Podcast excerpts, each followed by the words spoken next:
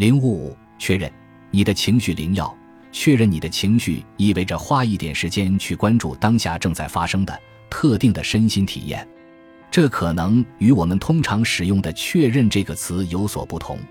这里的确认不是指鼓励或赞成，确认没有有关好坏或应不应该的判断。当我们对情绪进行确认时，我们只是承认事实是存在的，就像我们在驶出大楼停车场时会出示一张停车小票。以说明自己的确曾在大楼里，而情绪确认只是在简单的表达情感的确在身心之车里。这样做，你就改掉了自己无视情绪的习惯。确认就像 ETA 系统中的齿轮润滑剂，为提高身心之车的灵活性，以便更轻松地克服颠簸奠定了基础。制定确认声明，我教客户处理困难情绪的首要技能之一就是准备好一份确认声明。这个简单的技巧将帮助你在下次被触发或情绪开始出现时进行更有效的自我对话。第一步，给情绪下定义。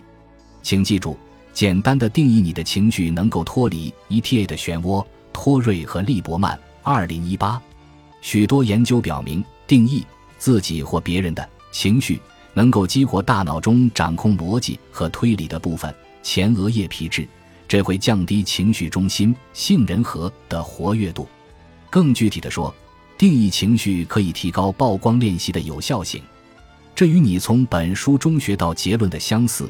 奈尔斯等，二零一五。所以一定要尽可能找出特定的词来定义你的情绪。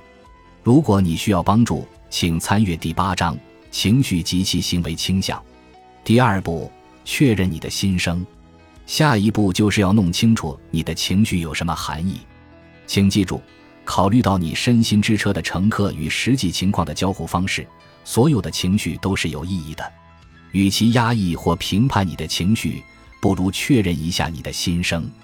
扪心自问，今天我有没有产生什么生理性的变化，让我的身心之车变得更脆弱？其他人在类似的情况下也会有这种感觉吗？过往是否发生了什么事情？某名历史乘客是否与此有关？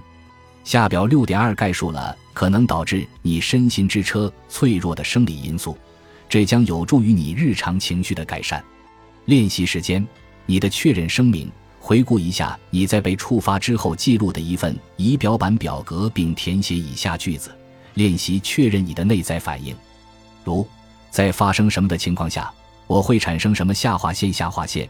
定义或命名某种情绪的情绪，这很正常，因为选择以下一个或多个选项：一，我曾受到或正在受到什么生理性脆弱因素的影响；二，任何人在类似的情况下都会产生这种感觉；三，由于我经历过什么过往经历，我的乘客尽你所能给他们下定义，受到了刺激。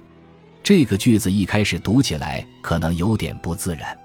你可以对他们进行调整，让他们听起来更真实。你的目标是以一种更有效的方式与你过往的经历建立联系，这将有助于减少刺激反应。